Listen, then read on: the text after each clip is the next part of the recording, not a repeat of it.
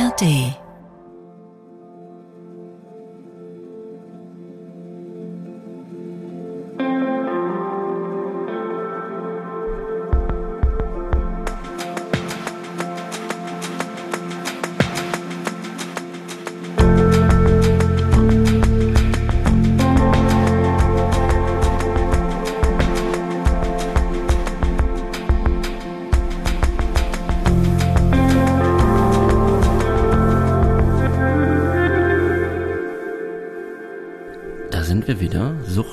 Süchtig. Ich glaube Folge 51, wir haben schon lange die Folgenzahlen nicht mehr vorne gesagt. Wie dem auch sei, ähm, John ist krank, dazu kommen wir gleich, erklären vielleicht auch, was da, was da los ist auf seiner Baustelle.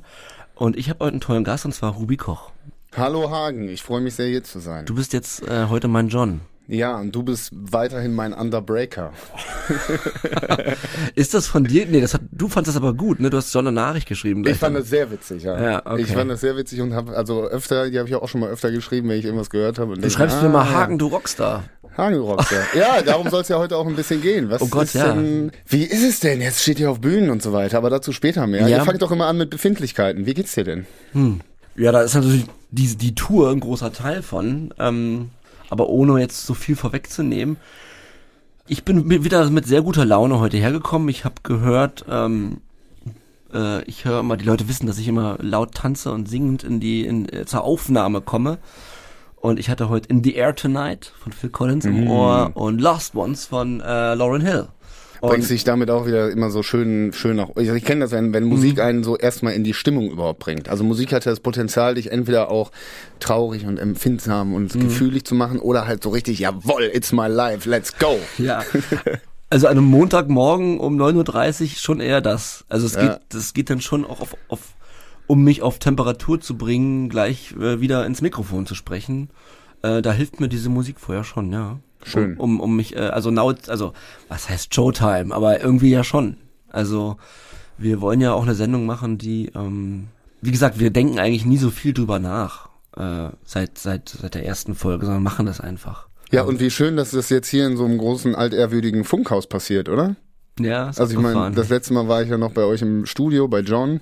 Nee, Nee, nicht bei, bei- John. bei Paul. Bei Paul. Paul. Ja. Also John war auch da, aber John vor war allem auch waren da. wir bei Paul zu Gast. ja, genau. Äh, und jetzt ist natürlich schon mal eine andere Nummer, ne? Ja, jetzt muss man sich hier unten einchecken, seinen Namen sagen, kriegt man eine Chipkarte, Ja. öffentlich-rechtlich. Ich meine, Ja. du kennst das ja schon alles ein bisschen länger. Ja.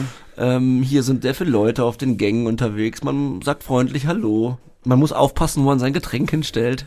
Ja.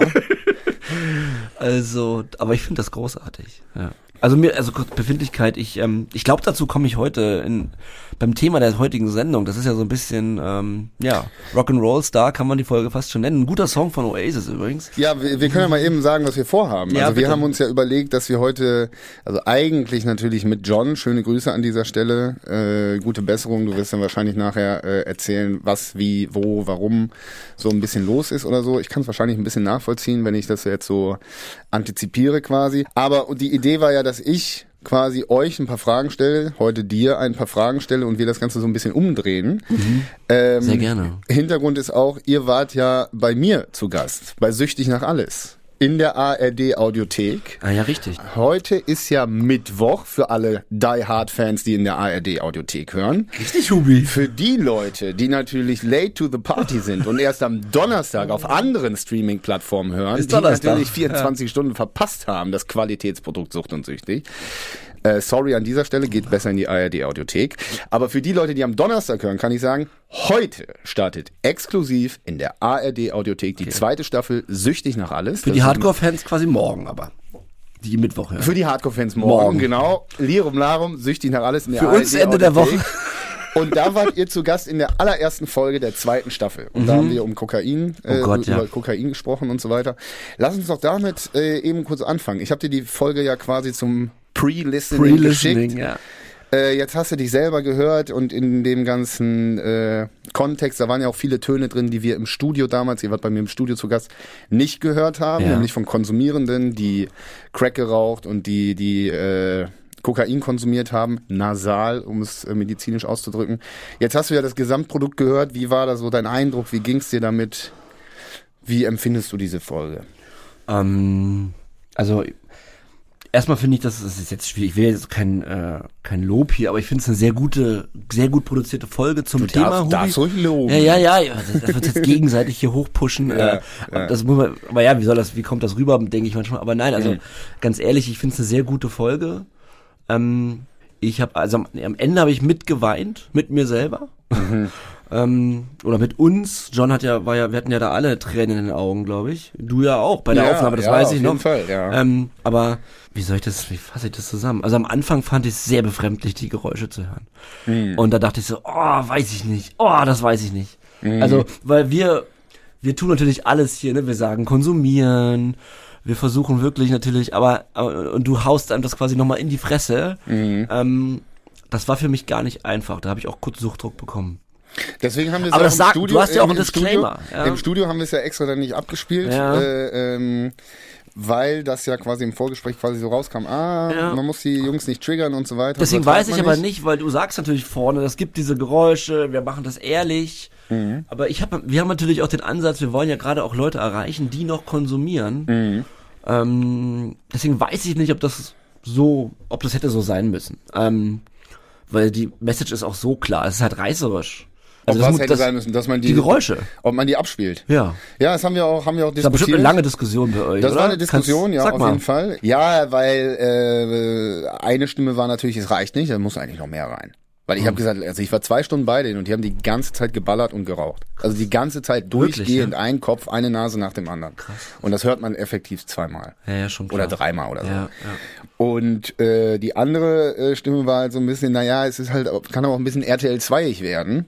Ja. So im Sinne von, boah, guck mal hin und hier Deutschland am Boden Es mäßig. ist und auch kurz das- RTL 2, wenn es So. dann kommt. Das muss man schon sagen. Also man fühlt sich schon so, oh, ey, ah, oh. Aber ist das Leben nicht auch oft RTL 2ig? Absolut. Also da, ich meine, so so ist es ja. Es ist ja so passiert. Es ist ja, Ja. nichts. Ich habe ja nicht gesagt, so, ey, hier. Du hast es ja nicht addiert. ich habe euch was mitgebracht. Äh, jetzt jetzt äh, nehmt das noch mal für die für fürs Mikrofon Mm. Ja. oder äh, macht doch vielleicht noch mal. Ich muss das noch mal aufnehmen, sondern es ist ja genau so passiert. Ja. Und ich glaube, von dem, was die beiden da erleben oder durchleiden, ist das halt so ein, so ein 0,5 Prozent von dem, was man letztendlich mit. Schon klar. Aber das war halt wirklich mein, mein Bauchgefühl war in dem Moment, oh, das ist, das weiß ich nicht. Also für, für alle, die da draußen, für die so ein Geräusch vielleicht auch schwierig ist, dann fangt bei Minute 5 an. Ich glaube, dann kommen sie nicht mehr. David, das ist in Ordnung, wenn ich das Ja, sage. ja, ja. Also wenn man weiß, so, oh, ich will diese Geräusche nicht hören, ich glaube, das sind, das ist, ist nur im Intro, danach kommt es, glaube ich, auch viel leiser vor.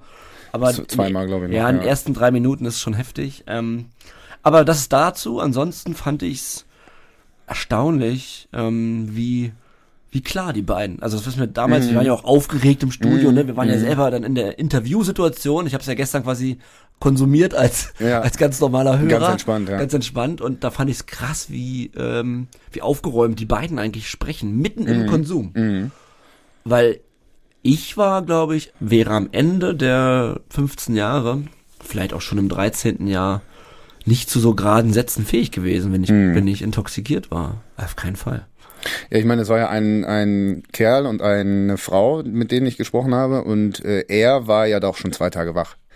Also Ach der, so. ja, ja, der war ja, der war ja richtig unterwegs. Ja, ja, na Und, gut, das war ich äh, auch ständig, aber ich hätte dann, also meine Wörter hätten sich überschlagen, meine Silben, also die Aussprache. Ja. Ja. ja ich habe das schon gemerkt. Da ging nicht mehr viel. Ja, muss man auch dazu sagen, ist natürlich äh, äh, heftig, wie es weitergegangen ist, ja, weil ich habe dann nochmal bei ihr nachgefragt, und wie ist es denn und so weiter. Und für alle Leute, die jetzt vielleicht die Süchtig nach alles Folge gerade gehört haben und jetzt rüberkommen in der ARD Audiothek praktisch von einem ARD Audiothek Podcast zum anderen und jetzt bei Sucht und Süchtig quasi sich die After Hour von diesem ersten Podcast geben, kann ich sagen, es ist ziemlich krass weitergegangen, weil äh, sie hat sich quasi ziemlich von Kokain entfernt. Sie Okay. sagt also, sie hat das geschafft, sie hat äh, äh, temporär auch erst erstmal sehr viel Kontakt zu Menschen äh, abgebrochen, die konsumieren und hält sich da ziemlich raus und kriegt das ganz gut hin. Bei ihm, und das erzähle ich jetzt, weil es ja sowieso alles anonymisiert ist, Ja. äh, war es heftig mit äh, Psychiatrieaufenthalt, mit Suizidversuch und äh, trotzdem immer noch am Konsumieren. Das hat er ja auch einge, ähm, also da ging es ja, es war ja ein großer Teil, wo es um Paranoia ging, Mhm. ähm, wo wir ja auch äh, geantwortet haben. Und da hat er ja auch schon gesagt, dass er, dass er unfassbar viel Paranoia hat. Und ähm, ich meine, es kann halt, es gibt halt da auch irgendwann den Point of No Return. Mhm. Dann ist das halt nicht nur temporär. Mhm. Sondern dann geht das nicht mehr weg, ne? Also, Paranoia meinst du? ja, oder dann entsteht eine, eine Art, ich bin ja kein Arzt, aber äh, dann entsteht, dann kann ja eine Psychose entstehen. Also Mhm. ich hatte einige in meinen Gruppen und auch Menschen, mit denen ich mich näher äh, befreundet, also befreundet habe, die ähm, nur allein zum Beispiel auch durch Kokain äh, psychotisch wurden. Mhm. Und zwar heftig. Das, das hat ja John auch erzählt, als ihr bei mir im Studio saßt, äh, dass er mit Kiffen zum Beispiel eigentlich diese Paranoia-Probleme, die ja öfter thematisiert werden bei Marihuana Mhm. Gibt's und Cannabis auch, und so weiter, gibt's da auch, weil er sagt, sagte, das hatte er da ja nie, Mhm. aber bei Kokain ganz extrem. Ja, das ging sehr schnell los, ja. Bei mir auch. Ja. Ja. Also, wie ging's mir damit? Äh, ich find's eine super Folge, ich versuche mal abzuschließen. Ich find's super, ich find's ähm, auch krass emotional hinten raus, wirklich.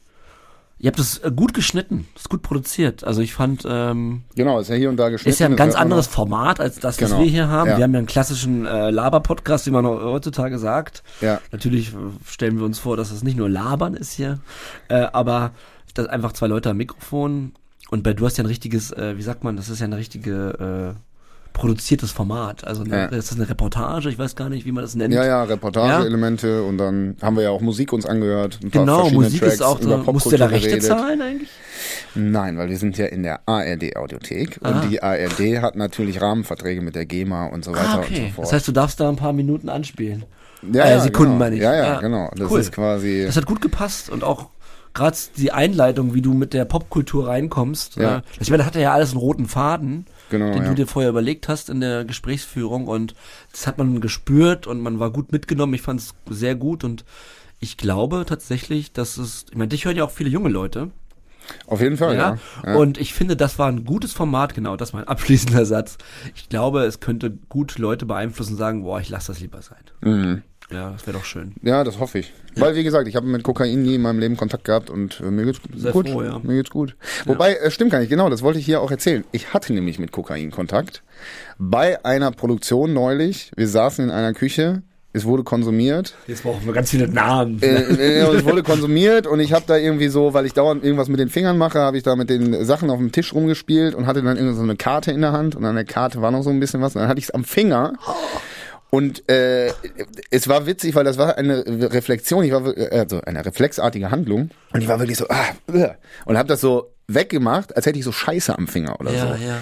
Und da habe ich nachher erst überlegt, krass, dass ich da so also wie, wie tief das drin ist, dass ich damit nichts zu tun Es will. ist cool, weil es kann ja auch, es geht ja auch über die Haut in deinen Kreislauf. Also, wenn es da, oh, ist schon gut, dass es schnell abgemacht Aber ich war, ne? war so, oh krass, ja, scheinbar ist das unterbewusst ziemlich drin. Ja. Voll gut. Naja, jedenfalls, das war mein Kontakt. Also danke für die Sendung. Mit Kokain.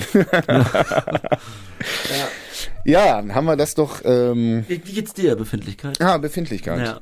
Ähm, Darf ich kurz nochmal fragen, warst du äh, damals auch in Gruppen?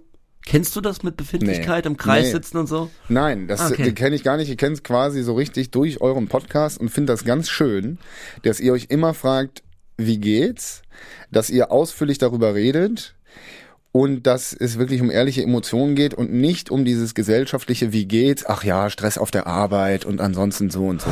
Weil wenn du in Deutschland fragst, wie geht's, redet jeder von der Arbeit. Ja, meinst du? Ja, wie die Projekte laufen oder Stimmt, äh, was ja. weiß ich. Na, mir geht's super. Ich Oder man redet von den Kindern oder dem Partner. ja, genau, aber du sich, redest, Ne? du redest nicht von Gefühlen. Und ihr sagt ja hier, nee, ich bin eigentlich, ich fühle mich gerade traurig, ich fühle mich einsam, nee, mir geht's gut, ich habe irgendwas geschafft. Und das ist ja wirklich sehr, sehr äh, ehrlich und sehr viel näher bei dem einzelnen Menschen und nicht bei dem ganzen Drumherum. Dankeschön. Das finde ich gut. Wie geht's dir? Mir geht's, ähm, ja, mir geht's eigentlich ganz gut, würde ich sagen. Äh, hier und da etwas, äh, ja, wie geht's einem eigentlich? Guck mal, fragst ja. du so und wenn du so, ja, wie, wie geht's einem eigentlich? Sag mal, sag mal ehrlich, wie es dir geht. Vielleicht geht's dir gar nicht so gut.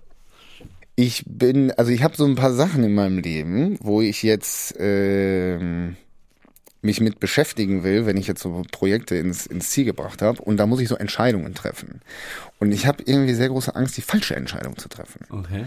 Also ob ich jetzt, äh, ob ich jetzt in Urlaub gehe oder nicht, ob ich mehr mich auf Beziehungen zu Hause konzentriere oder nicht. Und das ist eine große Verunsicherung. Hm, Ich würde sagen, ich, ich fühle mich irgendwie verunsichert und grübel sehr viel über Entscheidungen immer hin und her, ohne wirklich einen Schritt vorwärts zu kommen. Ah, okay. Verstehst du, was ich meine? fürs Teilen. Ja, verstehe ich super. So. Ja, verstehe ich sehr gut. Und äh, das ist, das ist äh, komisch, weil ich normalerweise in vielen Bereichen meines Lebens sehr genau weiß, was ich will und auch sehr genau, wie ich da hinkomme und was dafür notwendig ist zu tun. Mhm. Das sind aber alles berufliche Sachen. Ja, ja, verstehe ich. ich Und in den ja. privaten Sachen ist es quasi, als hättest du die Kehrseite der Medaille und du denkst, oh, ah, wie mache ich dies, wie mache ich das, ich weiß Ja, es nicht. das- und das kenn ich super. Ah, also so eine Verunsicherung einfach. Ich habe das schon mal hier auch angesprochen, äh, dass ich als Regisseur war ich unglaublich entscheidungsfreudig. Ja, genau, Also ich kann- entscheidungsfreudig. Ich war, äh, da passieren ja immer Dinge XYZ und was man nicht geplant hat, das wirst du auch kennen aus Ja. deiner f- TV-Arbeit. Ähm, ich bin ja Film, du bist TV, das war immer ein riesen Nein, Quatsch, aber ähm, ähm, und, und ich war also, also egal welches Problem kam, es hat mich nie verunsichert. Mhm. Weil ich wusste, ich finde schon eine Lösung, und wenn, wenn nicht ich, dann ich und mein Team. Mhm. Aber im Endeffekt muss ich ja mal die Entscheidung vertreten und so. Und da hatte ich, habe ich eine, eine unfassbare, das muss ich natürlich auch erst lernen, aber ich kann da auf mich vertrauen. so. Ja. Und im Privaten ist das halt überhaupt gar nicht so. Ja. Also dann passiert XY und, und äh, dann mache ich erst mal noch mal drei Tage keine Briefe auf. Weil, Ja. Also das ist der Wahnsinn. Ähm, dass ich, äh, also ich, genau das arbeitstechnisch funktioniert, funktioniere ich so und ich kann manche Teile dieser Sache gar nicht mit äh, in die, ins Privatleben nehmen. Ist ganz komisch. Ja. Ja. Ja, aber deswegen freue ich mich. Ich glaube, ich habe diese Woche auch wieder Psychotherapie, Ah. glaube ich. Also habe ich so unre unregelmäßig, also Okay. so zwei bis drei Wochen. Buchst du dir das selber rein, wie du ja, das brauchst? Ja, ja, ja. Also mega, ja, ja. super. Also so auf Selbstzahl und so. Ich hatte mal Ja. so die ganzen probatorischen Sitzungen und dann war aber Wartezeit und hier und da und so weiter. Und da war eine, da dachte ich, komm, da bleibe ich jetzt einfach und zahle das dann selber. Scheiß ja. drauf. Wir machen ja hier auch Werbung für Therapie im Allgemeinen. Ja, ja. Kannst du vielleicht äh, kurz sagen, was, was das mit dir macht, dass du ab und zu Therapie machst? Ähm, ich bin äh, sehr bewusster mit dem, was so passiert und mit meinen Entscheidungen, wenn wir da schon wieder sind. Und wahrscheinlich ist es auch so, dass äh, ich deshalb überhaupt jetzt gerade so viel nachdenke darüber. Weil ähm, man das halt bewusster macht und nicht jedem Impuls sofort folgt, Ja. sondern halt so mal ein bisschen versucht zur Ruhe zu kommen und zu überlegen, naja, hm, was will ich, wie geht's mir und so weiter, wo würde dies und das hinführen.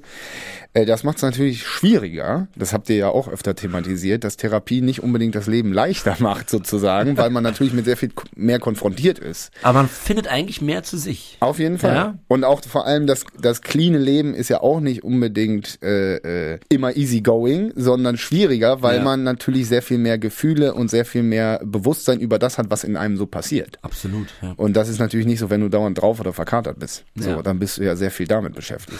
Stimmt. Und ähm, Ja. nee, deswegen freue ich, freue ich mich da wieder drauf und kann das auch nur jedem empfehlen, weil das hatten wir auch, glaube ich, wo ich das erste Mal bei euch zu Gast war. Stimmt. Äh, man braucht ja nicht Manchmal muss man einfach auf einem Stein sitzen. Genau.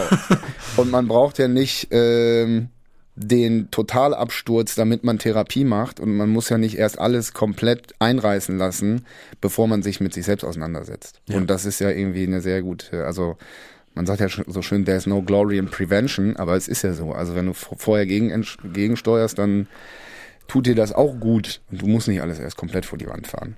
So. Absolut richtig. Deswegen auch Ja. von mir, äh, Checkt das ab, Leute. Check das ab. Ja. Äh, Therapie. Es muss ja gar nicht mehr so, so eine krasse Therapie sein. Also ich Nee. meine, bei mir ist das auch Ganz so. normale T- Verhaltenstherapie, Therapeut Genau. besuchen. Wie gesagt, äh, ihr könnt zu eurem Hausarzt gehen, euch da äh, sagen, ihr habt mal Lust auf eine Therapie, wollt das mal ausprobieren. Müssen ja gar nicht riesige Probleme sein. Vielleicht spürt ihr einfach so eine kleine Unbalanciertheit Genau. oder auch vielleicht manchmal Schwierigkeiten, eine Entscheidung zu treffen. Es muss ja gar nicht Sucht sein.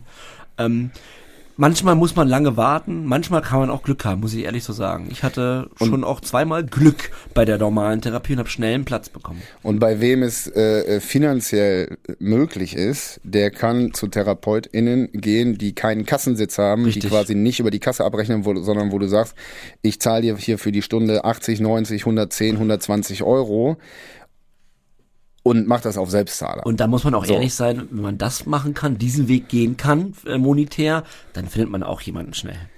Genau, und bei mir war es so, dass ich damit angefangen habe, wo ich noch sehr viel gekifft und sehr viel geraucht und sehr viel gesoffen habe und ich mir dachte, ganz ehrlich, 100 Euro in der Woche, die habe ich locker wegkonsumiert Stimmt. und die kann ich auch woanders hin tun.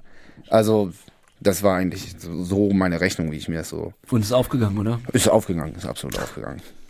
Cool. Naja, genug davon. Jetzt Ja. wollen wir mal äh, Ah. zu, zu dem kommen, was denn bei euch so passiert. Weil, wie gesagt, das, äh, die Idee der Folge, die wir uns vorher überlegt haben, war, ich stelle euch ein paar Fragen ähm, weil ich natürlich auch euer Projekt, oder ich stelle jetzt dir ein paar Fragen, weil ich euch natürlich schon eine Weile verfolge, weil ich selber seit zehn Jahren gut selbstständig in den Medien arbeite und einige Leute des öffentlichen Lebens irgendwie interviewt habe oder kennengelernt habe, deren Weg irgendwie so ein bisschen mitverfolgt habe, weil ich selber äh, eine Zeit hatte, wo ich einen Hype hatte, würde ich mal sagen, mit Fernsehpreis und mit irgendwie äh, Auszeichnungen und Nominierungen und beruflichen Erfolgen und so weiter und an mir selbst gesehen habe, was das mit mir macht und welche Entscheidungen ich damals getroffen habe. Ich habe auch gesehen, was das mit Leuten in meinem Umfeld macht und wie Erfolg diese Menschen verändert hat.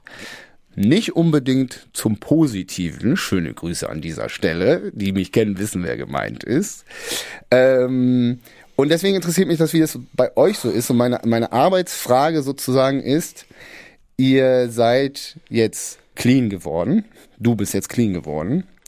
Und hast du nicht jetzt angefangen, sozusagen eine neue Droge zu konsumieren, nämlich Aufmerksamkeit und Erfolg? Und mein, worüber ich jetzt in der Folge generieren würde, ist, was dieser neue, dieser neue Stoff mit dir macht und, und äh, in welcher Welt du dich da so befindest. Okay, das ist die Einstiegsfrage? Ja, aber ich kann ne, schon darauf antworten. Ja, okay, also ich, vielleicht einen kleinen Teaser ich, und dann mache ich. Ich, ich muss, ich muss was dazu sagen. Ja, du musst. Weil, weil, weil ich lasse jetzt hier nochmal komplett die Hosen runter. Ja. Ähm, wie immer auch in unserer Sendung. Aber ich habe das erst zwei Leuten privat erzählt, und zwar vor ein paar Monaten. Das ist was, was wirklich intim ist, aber das teile ich jetzt einfach mal. Ähm, weil das dazu passt. Und es könnte der eine oder andere findet es bestimmt mega unsympathisch, aber ich ähm, finde, für mich ist das nichts Neues.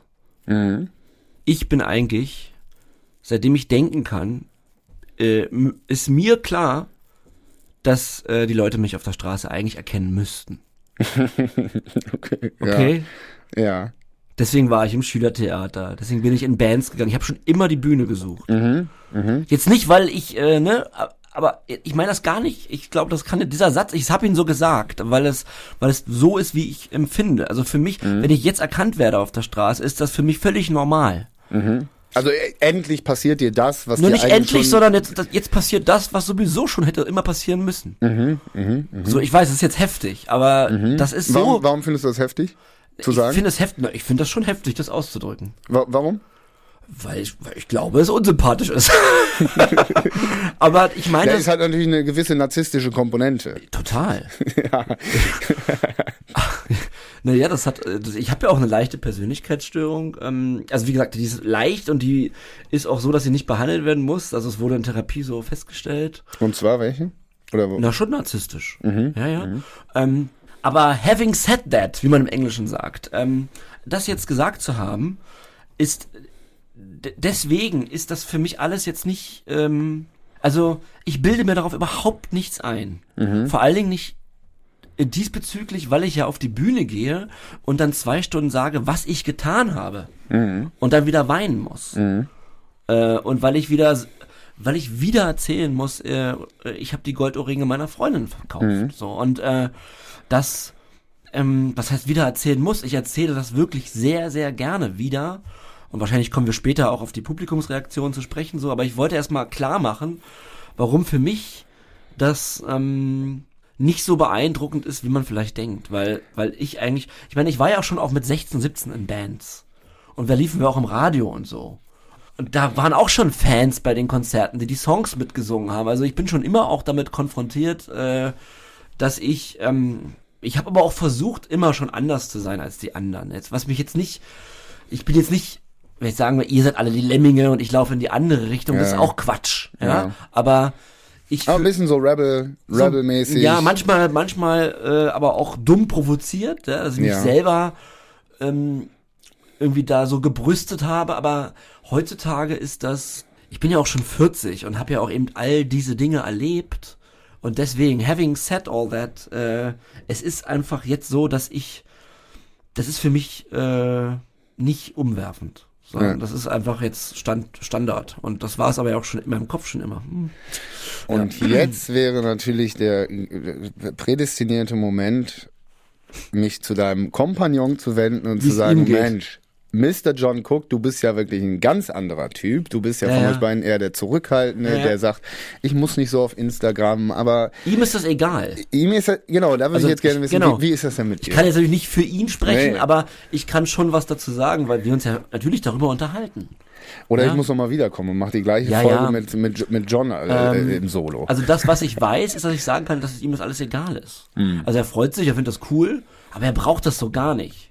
Hm. Ja, nicht, dass ich jetzt sagen würde, ich brauche das. Wie gesagt, ich bin halt, ich gehe ja eh davon aus, dass dem so ist. Und er, er, ähm, er, ähm, ihm ist das alles relativ latte. Er macht ja auch kein Instagram und so weiter. Das mache ja ich bei uns. Du, und, du, hast mal, du hast mal gesagt in, ich glaube, der letzten oder vorletzten Folge, äh, von wegen, wie Abhängigkeiten entstehen und so weiter, hast Ja. du ja gesagt, ja, es ist ja der, der Mangel, der zu einer Abhängigkeit führt. Ja, also ja. Die, die fehlt irgendwas und eine Substanz dockt da an und, und äh, das ist eine Möglichkeit. Das ist eine genau. Möglichkeit. Und ähm, du hast ja auch sehr detailliert über deine Kindheit gesprochen, Mhm. über deine Eltern, über Entwertung, über Erniedrigung. Da siehst so du ja auch, woher das vielleicht kommt. Ja, mit äh, ist, es, ist es nicht im Grunde, liegt es nicht so auf der Straße? Also Ja, klar. dieser Mangel von damals durch Bands, durch Theater, durch äh, ich bin hier Regisseur, durch Genau. Kokain, durch Ja, ich bin jetzt der Typ und Sucht, von Sucht und Süchtig. Aber nochmal, ja, das, das mit, ähm, dass ich bei Sucht und Süchtig, also auf, du hast auf jeden Fall klar, das ist alles eine Baustelle. Hm. Das ist, das ist logisch. Ähm, aber dass ich jetzt, ich sehe das so. Ähm, John und ich haben uns auch äh, weinend in den Armen genommen nach dem zweiten Auftritt und ich habe gesagt, weißt du, worüber ich am stolzesten, was ich am tollsten finde, wie wir damit umgehen. Hm. Das ist, passt ja auch schon wieder zu seiner Frage. Also ich finde nicht toll, bla bla bla, dass das, dies und jenes, sondern ich finde toll, wie wir damit umgehen. Und zwar, ähm, das ist, das ist eben Stand jetzt nichts mit uns, also da hat sich nichts verändert.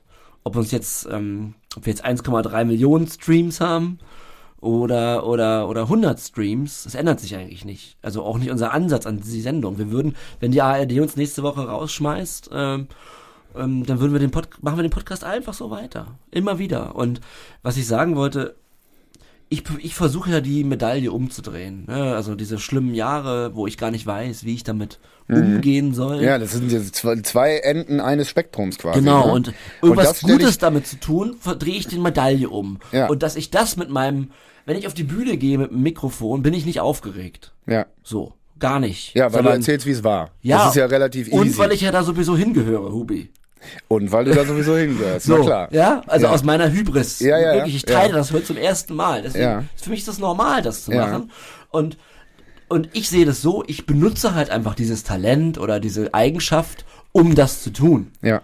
Das spielt ja miteinander. Ja. Und wenn, du- schick mich auf 100 Bühnen an 300 Tagen im Jahr und dann erzähle ich über meine Sucht und das, das kann ich vielleicht auch gerade nur durch diese Hybris.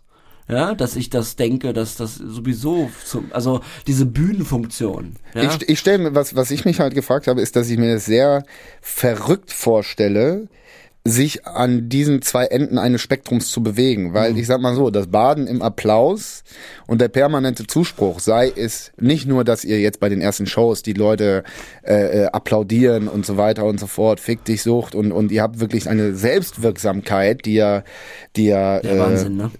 Viele, viele Menschen niemals im Leben entwickeln. Äh, ihr bekommt Anerkennung von offiziellen Stellen. Ihr seid ein ARD-Podcast. Das ist hochseriös. Hochseriös. Und, Wahnsinn, und, und da, Ja. sagt jemand äh, in einem Sendergremium, die Leute wollen wir. Ja. Und wir geben denen Geld. Und ihr könnt dadurch euer Leben bestreiten. Ja. Da sind andere, die sitzen in der Jury und sagen, die Jungs kriegen deutschen Podcastpreis.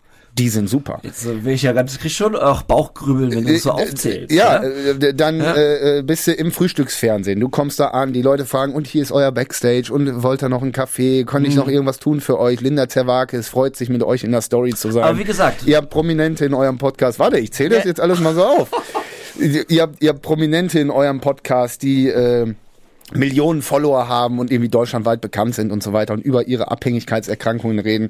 Also das ist ja alles, ihr seid prominent geworden und, und seid das auf der, seid auf, auf, der, auf der einen Seite in eurer Funktion als Podcast-Host und das ist ja nicht real sozusagen. Das Ja, ja. ist ja, das ist ja, das ist ja eine, eine, eine Showwelt sozusagen. Das ist, also, verstehst du, das hat ja, ist ja ein Extrem. Das andere Extrem ist, Goldringe der Freundin verpfändet, äh, äh, Suizidversuche, äh, Kontaktabbruch für immer, ich sehe die Kinder nicht, Rock Bottom, ich bin sowas von am Arsch und ich weiß nicht, wo vorne und wo hinten ist. Ja. Und diese beiden Welten existieren ja parallel. Das stimmt. Ja. Und die machen diesen Podcast zu dem oder das ganze Projekt zu dem, was es ist, dass dieses parallel existiert.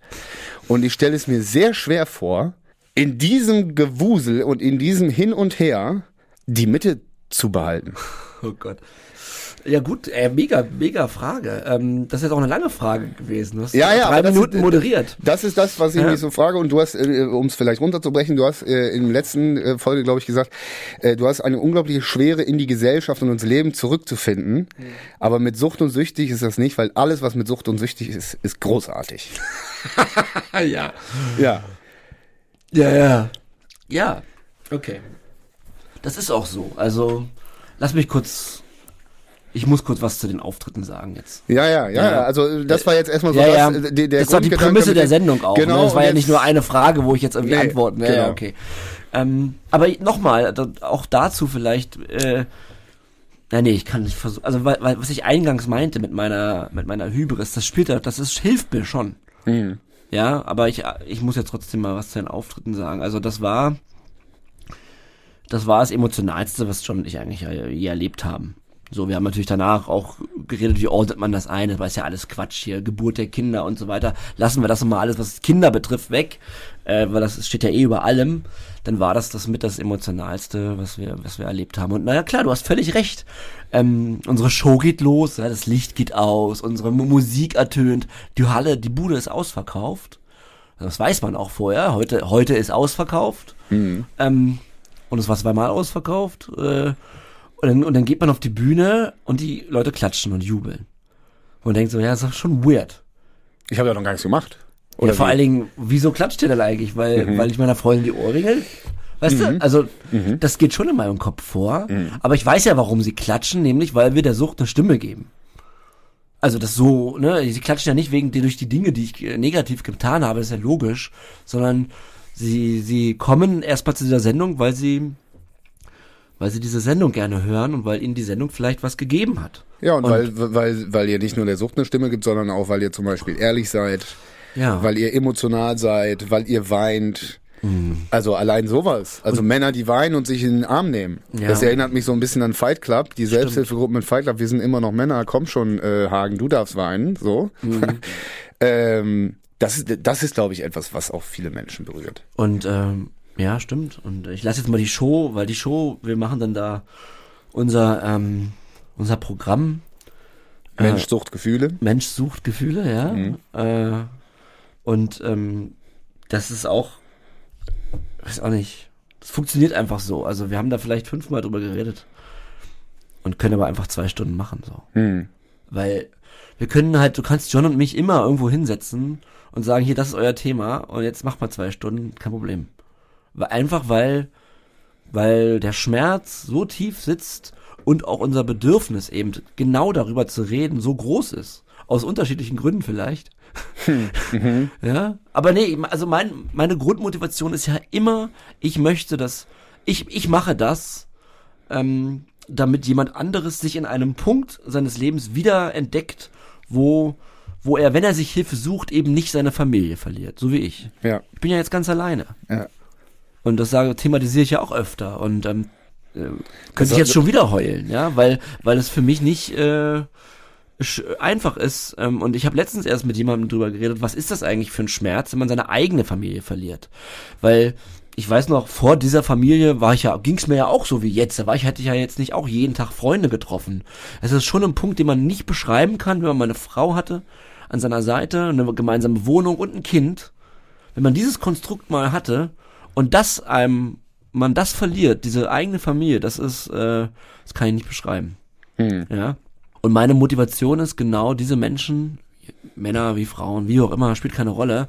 Aber sucht euch Hilfe, zeigt der Sucht den Stinkefinger und zwar so lange, dass ihr eure Liebsten noch bei sich habt. Weil ich kenne auch viele Süchtige, denen es einfach wie mir geht, wo dann die Liebsten einfach irgendwann nicht mehr da sind, weil es einfach irgendwann auch nicht mehr geht. Und das ist meine Motivation. So. Und Das verstehe ich. Ja. Das verstehe ich auf jeden und Fall. das ist auch Und- ernst gemeint und Das- gefühlt, sonst könnte ich das gar nicht so Ja. kommunizieren. Ja, Also das ist so. ja. Und ich kann das zum Glück relativ einfach machen, weil ich, weil es mir nicht schwerfällt, auf eine Bühne zu gehen. Ja. So sagen wir mal so. Ja? Okay, und was ist jetzt mit dem Ganzen, was ist quasi, also was der Backlash davon ist? Nee, lass mich kurz Also nochmal mit den Auftritten das zu Ende bringen. Und zwar nach den der, der Auftritt ist in Ordnung. Das haben wir ja schon öfter, jetzt sind jetzt öfter aufgetreten. Das ist was, das, nur da sind ja Leute, anders als wie bei den Festivalshows, die nur kommen, weil wir da sind. Ja. Die, ne, beim Festival hast du ja random Gäste. Ja. Äh, das sind vielleicht zwei, drei Hardcore-Fans, aber das sind ja quasi dann 200 Leute, die dich seit der ersten Folge hören, so. Ja. Und wir haben, wir nehmen uns, und auch werden wir auch in Zukunft machen, extrem viel Zeit danach. Für, für, für Meet and Greet, wie man sagt. Also wir, wir gehen dann in den äh, Vorraum oder je nachdem, was, wo die Leute sich da aufhalten oder, oder vor die Venue und machen eben Fotos und, ähm, und, und das ist ja logisch, Leute wollen Fotos machen, finde ich auch völlig Rockstar live. Ich würde auch gerne Fotos haben von, äh, von dir. Nein, oder von, ähm, was, von wem würde ich gerne ein Foto? Genau, als, zum Beispiel, als wir Linda Zerwakis getroffen haben, wollte ich auch gleich mit Linda ein Foto machen. Das ist doch logisch. Jedenfalls, pass auf. Diese Momente dann, das wollte ich eigentlich sagen. Die Gespräche da, die sind, ähm, das ist das, was uns äh, umgehauen hat. Hm. Denn ähm, dann kommen Leute und dann passiert eben das, was wir in den Nachrichten lesen. Seitdem ich euch höre, nehme ich keine Drogen mehr. Hm. Dieser Satz. Das ist ja der, den wir am liebsten hören. Und den kriegst du dann an so einem Abend halt 50 Mal. Hm. Das ist ja irreal. Mit zitternd, zitternd, weinend. Und wir weinen dann natürlich auch. Und äh, wenn, äh, alle kriegen eine Umarmung, die möchten. Das ist äh, durch, dadurch, dass John und ich gerne umarmen und das hier schon öfter thematisiert haben auch, Ja. ähm, fragen die Leute, ich möchte, ich hätte gerne eine Umarmung von euch. Und dann gibt's die auch. Und die wird's auch in Zukunft, kann ich sagen, immer geben. Und dann die Leute in den Arm zu nehmen. Weil weißt du, und das, das, und in diesem Moment, Hubi, sind wir alle, wir sind alle im gleichen Boot. Mhm. Ich bin Alle süchtig. Süchtige. John Ja. ist süchtig. Ja. Der Typ vor mir ist süchtig. Ich mache den Podcast, er hört den Podcast. Wir sind alle in einem Boot. Das spielt überhaupt keine Rolle. Und da gibt es keinen, ich bin prominent oder du. Wir sind Süchtige, Hm. äh, die, die Glück haben, dass sie noch leben, je nachdem, welche harte Droge man konsumiert hat. Und das ist alles sehr, sehr demütig. Und das ist so emotional und ich gehe dann nach Hause, ich gehe dann mit John, wir sitzen im Taxi im Hotel, dann weinen wir beide nochmal, wie emotional das gerade war, nehmen uns in den Arm und gehen einfach glücklich einschlafen. Und ähm, Ohne Scheiß? ja, Dann weinst du, kannst dich ins Bett legen und schlafen. ja, weil ganz normaler Tag. Es klingt jetzt bescheuert, ne? Aber ich habe einen Unterschied gemacht. Ich habe versucht, was zu ändern und ich meine, ich bin immer noch alleine. Weißt du? Ähm, die Frau, Genau, die, und- die und- Frau, die ich liebe, hat jetzt einen neuen Freund. Äh, Genau, und- ich und- kann da nicht anrufen, ich kann sie nicht mehr sehen. Ist alles für'n Arsch. Und ähm, das Einzige, was ich tun kann, ist anderen Menschen helfen und äh, mit meiner scheiß Geschichte. Und äh, deswegen ist da keine, ich weiß, es ist wahrscheinlich wirklich schwer zu glauben, aber es ist keine, ich, es tut, es macht mit mir eigentlich nicht viel auf der, auf der überheblichen Ebene, wenn ich es mal so sagen will. Ich fühle mich jetzt dadurch nicht besser. Aber ich glaub dir zum Beispiel nicht, dass du einfach ins Bett gehst. Doch. Also sagt man nicht von den Leuten, die auf einer Bühne stehen und so, dass sie eigentlich dieses Gefühl auch unbedingt verlängern wollen. Ja, diese das hat Felix Euphorie. Räuber ja auch in unserer Sendung gesagt. Dieses- Ja. Also geht's da nicht nochmal auf Instagram, vielleicht hat mir noch einer geschrieben, hat nicht vielleicht noch einer aufgehört mit Drogen, habe ich nicht in, der, in, der, in, in, der, in Hagen, äh, hagendecker.gmail.com vielleicht doch noch eine Geschichte, die mir nochmal diesen kleinen Nee. Hit gibt von... Nee. Nee, Nee, völlig fertig. Du bist ja auch völlig fertig. Also zwei Stunden Show und dann anderthalb Stunden Meet and Greet. Anderthalb Stunden. Kannst du auch nicht ewig machen. Nee, aber wir, wir wollen natürlich den Menschen, das, das können wir nicht ewig machen, schon klar. Ja. Äh, je nachdem, wie das weitergeht. Aber trotzdem sind wir ja immer noch, wir sehen uns ja immer noch nur als Teil einer Selbsthilfegruppe. John und ich. Ist John da vielleicht auch der Pol, der das Ganze so ein bisschen auf dem Boden hält? Habt ihr da... Glaube ich nicht. Also man müsste das ihn das fragen, Ja. äh, weil ich natürlich schon schon der der aufgedrehte Verrückte bin von außen. So, aber ähm, ich bin dafür, ich bin da wirklich unfassbar demütig einfach, weil also ich sag immer und das meine ich auch todernst, wenn uns morgen nur fünf Leute hören, dann macht, dann ist mir das egal. Dann ist das halt so. Was soll ich machen? Also es würde mich nicht, es würde mich nicht äh, in meinen Grundfesten gerade erschüttern. Ich meine, klar, mich, Aber warte mal, da muss ich mal jetzt mal reinhaken. Du sagst auf der, auf der einen Seite, ich, super Probleme in die Gesellschaft wieder zurückzufinden. Scheiße, ich fühle mich einsam. Was war mit meiner Family und so weiter. Das ist alles schwer. Aber mit Sucht und Süchtig ist alles geil, weil ich habe die ganze Zeit Highlights. Nee, ich nee, bin nee, im Fernsehen. Nee, nee, nee, anders, ich, anders. Nee, nee, Äh. Warte, warte, kurz. Ja. Und, und wenn das jetzt alles weg wäre, also meine Frage ist ja, wird man nicht, Mir geht's um John. wird's, Ich verbringe Ah. Mhm. die Zeit mit John. Und das ist das, das ist das, warum alles geil ist. Ich verstehe schon, dass man das so hätte auslegen können, wie du es jetzt wahrnimmst. Aber ich sage nicht, mit Sucht und Süchtig ist alles toll, weil wir die ganzen Events haben, sondern die und die die Zeit, naja, was, was dahinter die steckt, Zeit diese mit Sucht und Süchtig ist gut, weil weil ich sie mit John verbringe. Mhm. Ja, weil, weil ich weil ich natürlich dann nicht alleine bin und weil wir eine Ebene haben, die man äh, schwer beschreiben kann. So. Aber natürlich auch, weil, die, weil es etwas bringt. Also Genau, weil man sieht, weil es wir- funktioniert. Weil wir, so. weil, wir, weil, weil wir ja Progress erzielen und den, Genau. dem Teufel die Leute aus der Hand reißen. So, das, das muss man ja auch mal sagen. ja. Also wir haben jetzt ja, ich habe schon vor ein paar Monaten erzählt, also die, äh, die, die, die, die, die Leute, die uns geschrieben haben, dass sie aufgehört haben oder in Therapie sind, das war ja schon vor ein paar Monaten tausend Leute. Hm. Und danach habe ich aufgehört, die Strichliste zu führen. Wahrscheinlich sind es jetzt zwei oder dreitausend, ich weiß es nicht, aber ich wollte nur am Anfang mal so eine Größenordnung haben. Hm. Wie viele Leute haben die, denn jetzt positiv auf die Sendung reagiert? Und das macht einen schon glücklich, Hubi. Hm. Also unfassbar glücklich. Ja. Und natürlich würde mir das wahrscheinlich fehlen, wenn das nicht mehr. Aber es geht mir tatsächlich nie um mich. Hm, naja, klar. da muss er lachen. ja, hört mal im Podcast. Ich mein's oder? aber Mir ernst. geht's nie um Wie mich. soll- wie also- Kurz Pause, dann muss er lachen. naja, aber, ne, also es kann ja beides wahr sein. Also es glaube kann auch, ja, es es kann ja beides beides wahr. wahr sein. Also äh, der, der, der, die, die intrinsische Motivation, andere vor einer Suchterkrankung zu bewahren oder zu helfen, kann ja genauso wahr sein wie ich wollte schon immer auf eine Bühne und ich find's unglaublich geil, auf einer Bühne zu So, stehen aber das- das- und auf der Straße erkannt zu vielleicht werden. kann ich das ja nur deswegen machen, so einfach. ja, das könnte Weil, sein. weil, wie ich eben eingangs meinte, dieses Gefühl von, ich gehöre sowieso auf eine Bühne. Ja, aber deswegen meine ich, glaube glaub ich dir nicht, jetzt bin ich der Underbreaker, äh, deswegen glaube ich dir nicht, wenn du sagst, also wenn das alles weg wäre, dann wäre es mir egal. Weil jetzt hast du ja deine Bühne gefunden und die ist halt nicht mehr Theater oder Musik, sondern du bist jetzt der Host von Sucht und Süchtig. Genau, und das ist aber immer eine Sache, die dir, also, weil, guck mal, das ist ja, als, als mit 16 wollte ich immer äh, erkannt werden natürlich, weil ich äh, in einer geilen Band Schlagzeug spiele. Und wir einen geilen Song gemacht haben, den alle mitsingen. Das ist ja eine ganz andere Ausgangssituation, wenn man jetzt ein Künstler ist, der sowas wie Musik als Produkt hat, als das, was John und ich jetzt machen. Ich glaube, dieser, diese Hybris von mir, die der Meinung ist, dass ich eben ähm, gerne ein Mikrofon in der Hand habe, das, das, das am Ende schließt das jetzt nur einen Kreis. Nur deswegen kann ich vielleicht diesen Job so machen. Du gehst Jetzt. den umgekehrten Weg. Ja. Du bist erst kokainabhängig und dann wirst du bekannt und andere werden erst bekannt und werden dann kokainabhängig. Ja. Aber weißt du, was ich meine? Ich glaube, Ja, also John ja, ja, zum Beispiel, wenn, wenn er nicht mich getroffen, also wenn wir uns beide nicht getroffen hätten, Hm. dann würde es diese Verbindung nicht geben. Und er zum Beispiel würde, wäre niemals alleine auf die Idee gekommen, äh, einen Podcast zu machen. Weil er, bra er braucht das gar nicht. Er. Genau, das mein, okay, ja, ne? Und ich habe aber gesagt, komm, wir machen einen Podcast. ja. Mhm. Weil ich gemerkt habe, wie gut wir miteinander uns unterhalten. Mhm. Und ich bin ja auch, wie gesagt, leider, äh, was heißt leider?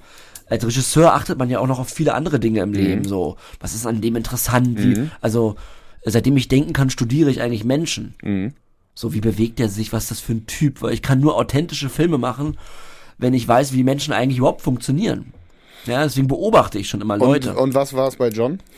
Na, John hat einfach, also das war einfach mit uns beiden. Wir, wir hatten einfach einen Gesprächsfluss schon nach fünf Minuten kennenlernen, der außergewöhnlich war. Mhm. Und auch die Verbindung von Humor und eben Underbreaker und ich meine, er, er ist ja hier intern der Professor. ja, Ja, ist so. Muss man auch mal, wenn man sich die Folgen anhört, äh, John sagt auf einmal Dinge wie aus einem Lehrbuch. ja. Aus dem Nichts. Dabei hat er gar nicht studiert. Nee, nichts hat er studiert, ja. Und äh, das ist ja auch so wieder Der Straßenprofessor. der Straße. Aber das, äh, ich nenne ihn den Professor und ähm, dieses Format, also ich habe halt einfach nach zwei, drei Tagen gesehen, dass da ein Format vor mir liegt. So, ich habe es einfach. Verwertungslogik. Ja, das kann ich gar nicht ausschalten. Ja. Als, also, ne, Ja, ja, ich ich- bin ja ich quasi so, ich habe ja schon immer Kann irgendwie Dinge getan. Ja. Und, ähm, und ich hatte auch schon vor der Therapie die Idee des Podcasts. Aber jetzt noch mal eine Frage dazu. Also ich kenne das ja selber, dass man Geschichten sieht, dass man denkt, oh, das wäre eigentlich ein Format oder der Typ wäre ein guter Protagonist für einen Film oder für einen Podcast oder Ja. wie auch immer. Und ähm, ich habe dem früher sehr viel mehr nachgegeben als heute, weil ich heute mehr Was versuche, ja, weil ich heute mehr versuche, berufliches und privates zu trennen. Und äh, in meiner journalistischen Laufbahn oder Sachen, die ich irgendwie publiziert habe, ist sehr viel Autobiografie immer dabei. Mhm. Und wer mich länger verfolgt, weiß eigentlich genau, wann ich in welcher Lebenssituation steckte oder so. Aber ich mache es lange nicht so krass wie ihr, weil ich natürlich auch gar nicht die ganze äh, Screentime habe oder, oder Recordtime, die ihr mit einem Stunden-Podcast pro Woche habt. Da erzählst du ja naturbedingt viel, viel mehr. Ja.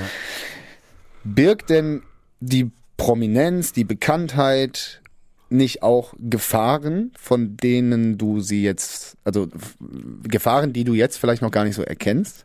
Bestimmt. Kann schon sein, aber wir, ähm, ich weiß gar nicht, was, was dazu sagen soll. Ich meine, klar, bestimmt, aber wir versuchen ja uns auch zu professionalisieren. Wir, wir suchen ein Management im Moment. Wir haben da bald hoffentlich ein paar Gespräche, weil wir noch alles alleine machen. Mhm. Und dann auch mal blöde Dinge passieren. Übrigens, äh, der Stammtisch ist gestern ausgefallen. Eben auch, weil John krank war. Es tut mir tierisch leid. Ich möchte mich entschuldigen. Schreibt mir bitte eine Nachricht für alle, die da waren. Ich schreibe euch in Berlin auf die Gästeliste. So, es tut mir voll, voll leid. John und ich haben, John hat mir geschrieben, ja, mir geht's nicht gut, ich bin total fettig, ich bin krank. Und dann haben wir uns ähm, eben dann nicht gut kommuniziert, wie wir mhm. die Sache jetzt absagen. Mhm. Und dann äh, hat halt irgendwie keiner eine Nachricht rausgegeben an, auf Insta und dann waren halt ein paar Leute da. Tut mir unfassbar leid. Wie gesagt, schreibt mir eine Nachricht. Dann kommt ihr umsonst auf die Berlin-Show. Ähm, Du meinst jetzt die, äh, die Gefahr der Verpflichtung, die mit Prominenz einhergeht? Oder es geht, glaube ich, eher bei so? uns darum, dass wir, dass wir, weil wir eben noch so schwach sind teilweise, nicht geistig, sondern äh, körperlich. Hm. Und das ist, glaube ich, das wollte ich auch erklären. Nach den zwei Sendungen war ich, und das ist bei John jetzt noch krasser passiert, ist man einfach, ist äh, der Akku leer. Und zwar richtig leer. Also ich habe auch zwei Tage gepennt, um jetzt hier da zu sein und das, das kenne ich, das kenne ich, wenn ich unter Druck einen Film mache und der läuft und dann hast du ja. viel Feedback und so weiter. Und das ist jetzt nicht, weil es anstrengend war, sondern weil man reißt sich halt zusammen, ja, so eine, so eine, so eine. Ja, es sind auch alles krasse Emotionen, die da Absolut. Und, und da braucht man einfach mal eine Pause. Und äh, ja. da, da hätten wir eigentlich schon äh, nach dem, nach der zweiten Show wissen sollen, ey, den Stammtisch, den schaffen wir gar nicht am Sonntag. Mhm. Ja, also da müssen wir uns auch ähm, Learnings besser in uns reinhorchen und äh, wir machen ja auch, wir versuchen ja auch nicht so viel zu machen. Tatsächlich, deswegen ist die Tour auch so gesplittet. Äh, es gibt ja auch nur vier Termine. Was heißt Tour? Ja, es sind eigentlich vier Termine, zwei mal zwei, zwei, zwei Lecks und äh, aber Gefahr, ja, ich weiß auch nicht, Hubi, das ähm, ich spüre eigentlich eine innere Ruhe was das den Podcast angeht. was, doch. Ja, das ist witzig, was, dass du das sagst. Das, was den Podcast angeht und alles, ja. was mit Sucht und Süchtig, spüre ich eigentlich eine innere Ruhe. Seitdem wir auch bei der ARD sind und hoffentlich bleiben. Inshallah. Ähm, hoffentlich da, seit, also gerade seitdem, also weil vorher, muss ich sagen, war es Chaos.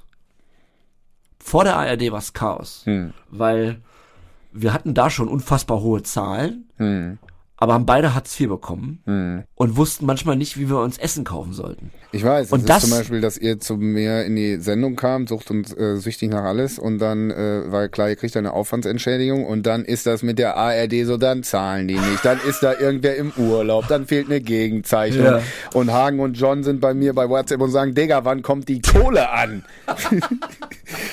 ja, und aber das war halt anstrengend, weil wir ähm, wir haben damals natürlich auch schon Menschen geholfen und alles das, was wir jetzt mhm. tun. Aber das war dann, das war super weird, weil wir, du gehst dann nach Hause und kannst dir aber keinen Döner kaufen. Mhm. Und das hat dich fertig gemacht, weil mhm. wir hatten ja damals sogar versucht, Werbung zu machen. Mhm. Also ich kann jetzt die Marken nicht nennen, mit denen wir in Gesprächen waren, aber die machen in allen anderen Podcasts Werbung. Mhm. Ja, es gibt so drei, vier Marken, die machen überall Werbung.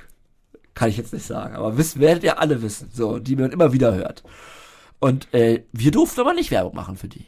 Mhm. Ah, nee, das passt nicht. Bei unseren Zahlen, die wir damals schon hatten, eigentlich geht's in der Welt immer nur um Zahlen. Aber dann kommt dieses scheiß Suchtthema. Ähm, und obwohl wir was Gutes getun, ja, also wir tun ja hier alle was Gutes, indem, dass wir aufklären, Menschen hören eben auf, Drogen zu nehmen. Und da wollten da wollten sich keine Unternehmen, wollten damit zu tun haben, trotzdem. Aber jetzt und das hat mich, der, das hat ja. mich, äh, ja, aber das hat mich fertig gemacht. Ja. Aber es ist nicht nur umso größere Genugtuung, dass du jetzt äh, quasi in einem werbefreien Umfeld läufst, Absolut. exklusiv, nach nee, also äh, äh, Pre-Listening exklusiv in der ARD Audiothek. Klar, aber ich wollte noch mal sagen, wie das hat sich ganz anders angefühlt. Ja. Deswegen habe ich jetzt äh, eine innere Ruhe. Ja. Wirklich, ja. Ja. Aber nochmal vielleicht zu der zu dem, was ich anfangs meinte, diese diese zwei Spektren, in denen man sich bewegt, quasi das das Moloch der eigenen Vergangenheit gegenüber der Ekstase der Bühne und dem Zuspruch überall, sei es digital, persönlich oder auf Shows. Wie findet man diese Synthese oder wie, wie, wie kriegst du diese Ebenen nebeneinander? Weil jetzt anfangs hast du oder eben hast du gesagt, ja, ich wollte auch sowieso auf eine Bühne und da ist auch ganz viel Demut und so weiter. Aber trotzdem stelle ich mir das jetzt nicht so einfach vor, wie du es jetzt gerade so beschrieben hast. Als wäre das so selbstverständlich, ja, ganz normal. Nee, nee, natürlich ist das komplizierter. Ähm, ich weiß halt, in dem Moment, in dem, also erst, man muss schon dazu sagen, ich habe kein Problem, das alles auszusprechen. Ich habe ja auch in deiner, ich glaube, das muss ich glaube ich auch nochmal in einer Folge hier machen. Ich habe ja wirklich auch die beste Freundin meiner Freundin angebaggert drauf. Unsere Mitbewohnerin Nachrichten geschrieben, also schlimme Lügengeschichten erzählt, weil ich völlig in einem Paralleluniversum unterwegs war. Hm. Äh, Intoxikiert. intoxikiert, aber auch nüchtern ist man dann auch nicht immer fähig, die Wahrheit zu sehen. Hm. Ähm, und äh, ich kann das, das alles zu erzählen. Es ist natürlich schwer, aber ich kann es trotzdem einfach leisten. Und zwar, weil ich weiß, dass draußen Leute sind, die das Gleiche, denen es genauso geht. Hm. Und das, äh, in dem Moment, in dem ich es ausspreche, in dem ich sage, ich habe dies und das wieder verpfändet und Leuten einen Fuffi aus dem Portemonnaie geklaut, indem ich das sage, weiß ich, dass es eben Leuten draußen genauso geht. Und, äh, und das macht's, und in dem Moment, also weil ich das spüre, äh, ist es dann einfach, das zu sagen. Und ich dadurch eben weiß, wie viele Menschen sich dadurch wiedererkannt fühlen und vielleicht gerade deswegen zur Therapie gehen am nächsten Tag. Mhm. Ja, also das, das, das ist, spielt halt schon krass zusammen. Also mir ist mittlerweile schon bewusst, wie viele Leute uns hören. Und ähm, trotzdem, und das gibt mir natürlich Kraft, noch auch weiter in mich zu gehen. Gerade diese ganzen Geschichten auch aus meiner Kindheit. Äh, da kriege ich krass viele Nachrichten, dass Leute, dass anderen Menschen auch nicht so gut ging mit ihren Eltern. Und ich glaube, wir leben in einer Zeit, wo wo es schon wichtig ist, Mensch, äh, gewissen Situationen, auch gerade mentalen Krankheiten, vielleicht eine Stimme zu geben. Ich meine, es ist ja fast schon auch Vogue, über seine Probleme zu reden. Das muss man ja auch mal sagen. Jeder hat heute irgendwas. Ne? Ja, Lena Meyer-Landrut ist jetzt Handyspielsüchtig. Ach, Handyspielsüchtig. Ja, John und ich haben uns darüber unterhalten, es wäre eigentlich cleverer, wenn sie sagt, sie wäre mediensüchtig, weil das eigentlich der Begriff. Aber jetzt ist Also ich kenne Podcast süchtig nach alles Ja. und in der zweiten Staffel ist die achte Folge das Thema Smartphone-Sucht. Vielleicht Ja. sollte Lena Meyer-Landrut da mal Also alles Gute für Lena und ich finde es auch gut, dass sie es gesagt hat, ja. Ich finde nur, also aus meiner Perspektive, doof, dass es, dass es, dass es nur Handyspielsucht ist, weil das, das, äh, das macht, das macht es halt schon wieder so ein bisschen Klein. kleiner. Und ich glaube, Mhm. das Problem ist eigentlich größer, wenn man, wenn man so viel spielt. Und aber das muss auch nicht an ihr liegen, an dem Wording, sondern vielleicht haben die Zeitungen das so gemacht. Ich finde es natürlich gut, dass sich da outet. Ähm, Wie kam man jetzt da überhaupt drauf? weiß Ach so, genau. Je, äh, Roter Faden für Vogue, Ach so, Vogue, Vogue sein. über, Vogue genau. über Probleme zu Das reden. ist uns ja. natürlich auch bewusst und wir Ja. haben auch gewusst, äh, als wir damit anfingen, ähm, haben wir uns schon gedacht, dass das eigentlich äh, das Thema der Stunde ist. Ja, ich muss dazu auch noch mal was sagen. Und zwar äh, mache ich ja in Süchtig nach alles, machen wir einen bunten, also einen Kessel buntes. Wir Wir waren übrigens äh, total sauer, als du rauskamst mit dem Podcast, weil wir dachten, jetzt ist noch so ein Typ da mit dem Thema süchtig. Das, fa- das wollten wir eigentlich natürlich ja, nicht. ich, ich, ich dulde keinen anderen Süchtigen neben mir. Ich bin Hagen Decker und die Bühne ist meine. So, Nein, war ein Spaß, aber ich weiß noch, als dein Podcast kam, dachten wir so, oh nee. Ja.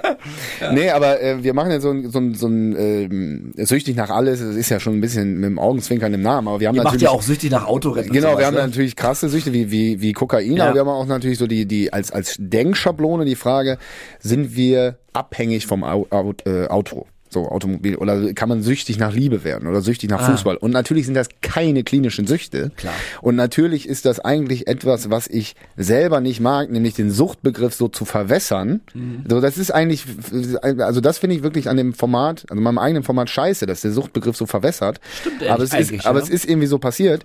Ähm, Es ist halt dann, diese Folgen sind halt auch ein bisschen Entertainment. Genau, und das Ne? ist so ein Die- bisschen gesellschaftlich, genau, Beispiel, die ich da, übrigens da, gehört habe. Ja. da, da kannst du, da kannst du irgendwie äh, andocken und kannst irgendwie in diesem, in diesem, in dieser Suchtmetapher irgendwie versuchen zu ergründen, was ist denn Kompensation oder was ist ein bisschen übertriebenes Verhalten und so weiter und so fort. Aber es sind natürlich keine klinischen Süchte. Und so ist es ja bei euch auch.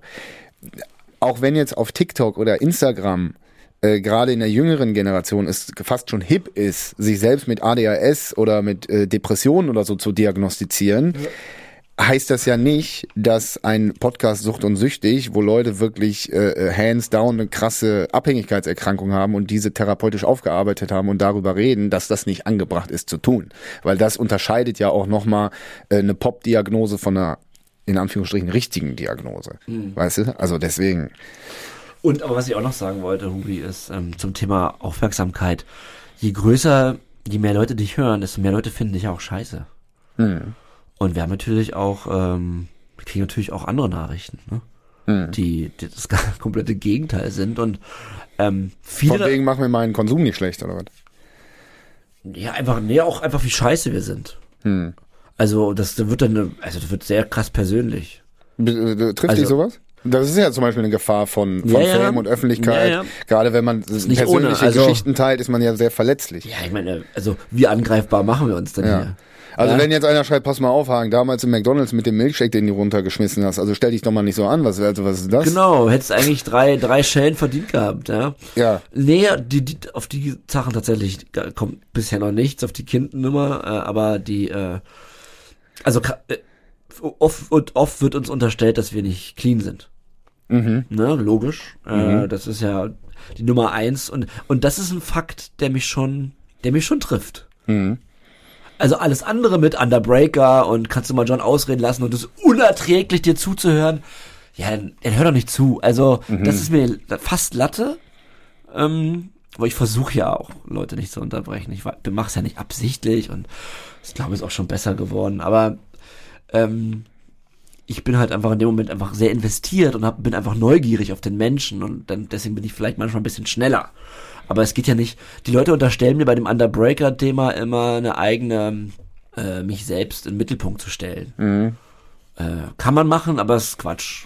Das ist das Thema hatten wir ja auch mal, Nachrichten von anderen. Da sind wir ja wieder beim Ja, ja. Abhängigkeit, äh, Zuspruch von außen, die Selbstwirksamkeit, immer auf der Suche nach, okay, ja, es funktioniert und so jedes kleine Ding mitnehmen. Das hatten wir ja beim letzten Mal, wo wir uns in Berlin gesehen haben, wie gehst du eigentlich mit Nachrichten um? Hast du mich gefragt? Ich habe Ja. gesagt, ja, also ich antworte auf drei Prozent der Nachrichten, die ich bekomme. Also ich antworte quasi gar nicht und ich fühle mich auch nicht verpflichtet.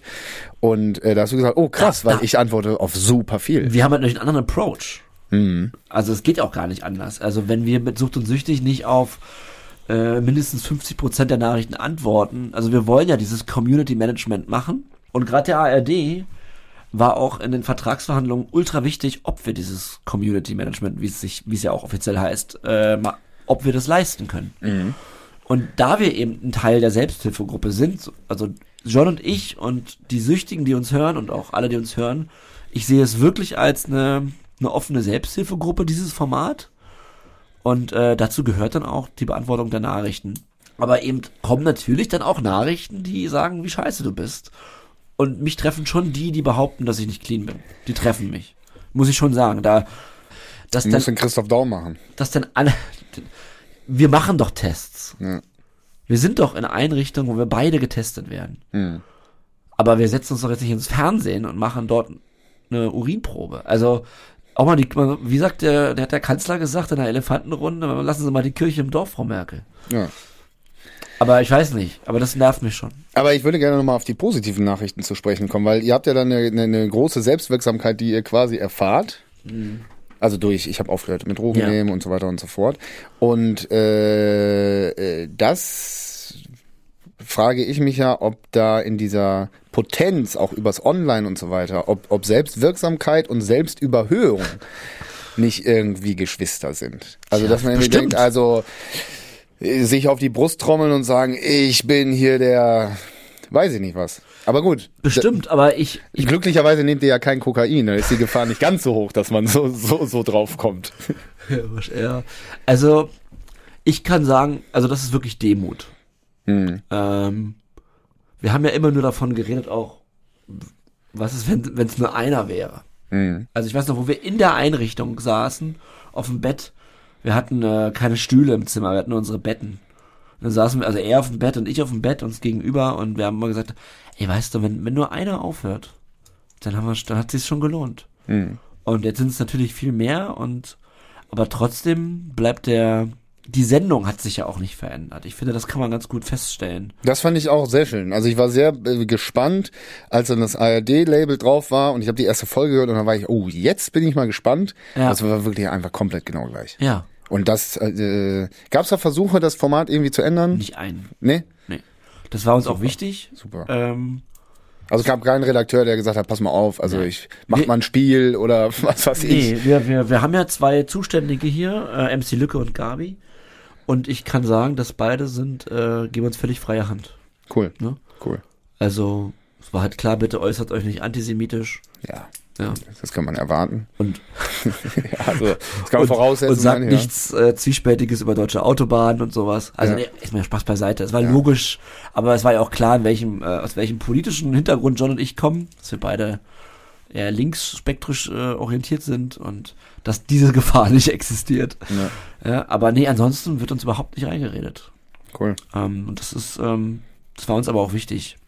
Wenn ich dir diese Fragen stelle mit Selbstüberhöhung und so weiter und kann einem das nicht zu Kopf steigen, denkst du so, ach, was will der überhaupt von Nee, ich mir? verstehe, Oder ich, sind das verstehe, so, ich weiß, ich, ich habe glaube ich auch nicht, noch nicht einmal richtig gut antworten können, ne, seitdem du mir diese Fragen stellst. Oder bin mir nicht, nicht sicher gerade, wie gut das heute läuft, aber ich, äh, ich verstehe die Fragen sehr gut. Also ist ja logisch. Ich meine, wir waren vor einem Jahr äh, in einer Einrichtung, wo, damit man nicht obdachlos wird. hm, Und jetzt äh, ziehe ich wahrscheinlich demnächst in meine eigene Wohnung und krieg jeden Monat Geld von der ARD überwiesen. Das ist ja, mhm, ist ja Wahnsinn. mhm, Und es ist auch Wahnsinn, aber das haben wir uns auch erarbeitet. ja, So, es ist nicht so, dass uns das jetzt jemand geschenkt hat oder so, sondern wir sind aus der Einrichtung raus mit diesem, mit dem, mit dem Goal, wir machen jetzt diesen Podcast, egal was damit passiert. Also, es war ja nicht klar, was damit passiert. So, aber es war auf einmal, also es war ja schon nach ein paar Folgen klar, wie, wie, The wie groß das Thema ist. Das, uns haben ja sehr, wir waren ja zwischenzeitlich mit Staffel 1, glaube ich, nach zwei, drei Wochen auf einmal auf Platz zwei der Charts. Das war der, das ist ja Wahnsinn. Ich meine, wie viele Leute starten einen Podcast aus dem Nichts? Ne? das kann man ja einfach machen. Man braucht ja nur einen Podigy-Account. Ja. Und dann ist das auf allen Plattformen. was du nicht gewusst hast. Was wir nicht gewusst haben, worauf wir tierisch verarscht wurden mit Staffel 1, ja. Ja. Ähm, wurde uns weggenommen. Aber ich glaube, das ist natürlich auch so, so unglaublich äh, äh, wichtig und da greifen ja eigentlich doch beide Ebenen wieder zusammen, von wegen der Weg zurück in die Gesellschaft Also wir und hol dir das Leben zurück. zurück, dass du mit einem konkreten Ziel oder einer konkreten Aufgabe aus so einer Therapie rausgehst. Genau, also hätte ich die nicht, ich bin auch jemand, der sowas gebraucht hat. Also, ähm, ich will mich jetzt nicht als, als Gründer der Podcast-Idee hinstellen, aber ich habe schon zu John gesagt, komm, wir machen das. So. Und äh, habe ihm gesagt, komm, schreib mal die Texte dafür. Ich mache das Layout. Ich kümmere mich um Vertrieb und so. Ich bin ja schon so jemand, der auch dann rastlos ist, wenn er eine Idee hat. Also das, äh, das zieht sich schon auch durch mein ganzes Leben. Ich wollte Musikvideoregisseur sein. Also bin ich mit einer Kamera zu einem Konzert von einer Band, also zu Polarkreis 18 und habe die einfach gefilmt, über Nacht geschnitten und es denen am nächsten Tag gegeben und gesagt, ich will euer Musikvideo drehen. Guck mal, das habe ich gestern Abend alleine schon gemacht. Das ist so ein bisschen meine meine Grundeinstellung, was so Arbeit betrifft, wenn ich für irgendwas brenne. Praxis, nicht Theorie. Genau, nicht labern. Ja. Also Oder vielleicht doch.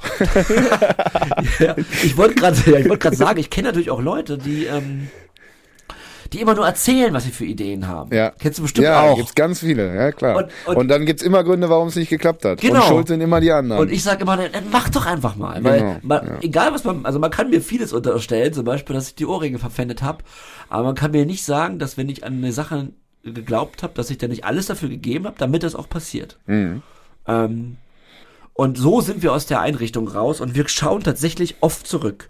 Viele Gespräche bei uns im Privaten drehen sich darum, drehen sich darum, wie wir beide in dieser Einrichtung sind und auf diesem Bett sitzen. Und daher kommen wir eigentlich. Und da sind wir auch manchmal mental immer noch. Weil viel, viel hat sich ja seitdem nicht verändert in meinem Leben zum Beispiel. Mhm. Also Sucht und, mit Sucht und Süchtig ist alles großartig, Hubi.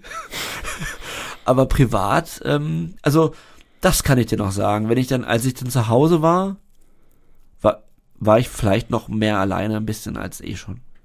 Nach der Tour. Hm. Also das muss ich schon sagen. Ja. Das Rockstar-Phänomen. Aber es war eben nicht so, dass ich sofort wieder auf die Bühne wollte, weil ich die Bühne ist mittlerweile ist ja ist ja ein Ort, der, die Bühne ist eigentlich hier wie das wie dieser Raum. Wir reden, wir sagen nur unsere Geschichte. Natürlich ist es aber so, dass bei den Konzerten ja eben nur Leute, also Leute kommen, die Fans sind von uns. Ja, aber ich meine, wenn du jetzt diesen Raum hier, ich kenne jetzt eure Zahlen nicht, Ja. aber nehmen wir mal an, das Camp Nou Stadion von Barcelona. Da gehen, was weiß ich, 80.000 Leute rein. Das mehr. wäre So. voll, wir Dann Du setzt dich mit John in den Mittelkreis. Ja.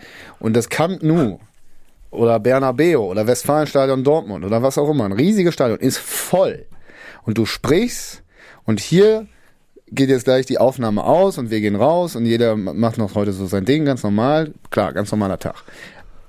Aber du hörst auf zu sprechen und ein Camp Nou Stadion rastet aus. Ja.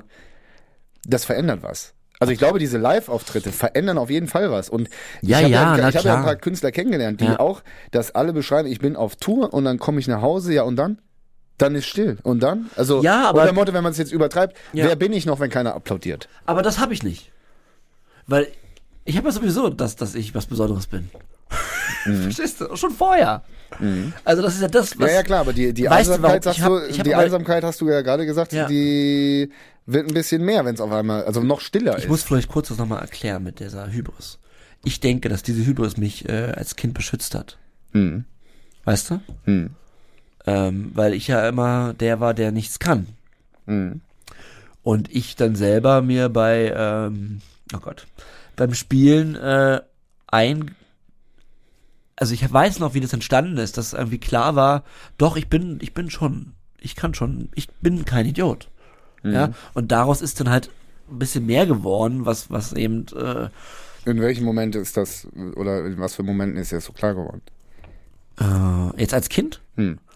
ja schon im Sinne von, wenn man wieder erniedrigt wurde. Hm. ja, dass man dann, ähm, dass, dass das ein Schutzschild in mir war, von wegen, das, das, das, das stimmt so nicht. Trotzdem habe ich aber diesen Glaubenssatz natürlich behalten. Also das ist alles gar nicht so einfach mit meiner, mit meinem Mindset da so klarzukommen. Also so behandelt zu werden, dann den Glaubenssatz zu haben, dass man ein Loser ist und auf der anderen Seite diese Hybris zu haben, ich gehöre auf eine Bühne. Es ist gar nicht so einfach. Die Schere geht komplett auseinander. Ja, Ja. ja. Und nochmal zu, zu deinem Punkt. Ähm, ja, ich fühlte mich dann schon einsamer, aber wenn ich Popstars darüber reden höre, habe ich schon das Gefühl, dass, ich meine, hallo, wir haben es erst, erst zweimal erlebt Ja. jetzt so, ja. Erstkonsum. Ja, stimmt. Habe ich schon das Gefühl, es ist was anderes.